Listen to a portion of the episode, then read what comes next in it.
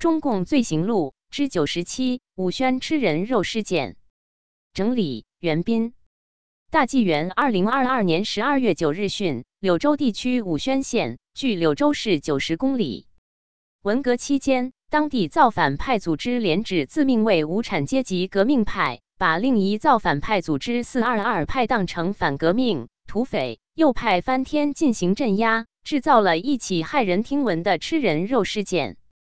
一九六八年五月四日，武宣县四二二抓获统领公社的连指成员梁达坚，并搜走一百二十多元钱和一些衣物。数日后，四二二释放了梁达坚，未退钱物。武宣县连指总部以武宣县贫下中农指挥部名义，调集六百人。并请贵县连指三百多人支援，共九百多人，于五月十三日武装包围北楼北街武宣小学的四二二据点，打死九十七人，毁掉房屋六十七间，三十七户被抄家。一九六八年六月十五日，武宣县五星大队连指民兵李坤寿、彭振兴、李振华等，将四二二的刘业龙、陈天长等四人拉到三里须油斗。于车凤社门口将刘、陈等四人打死，李坤寿等拔出尖刀挖干割肉，拿回大队部会餐品尝。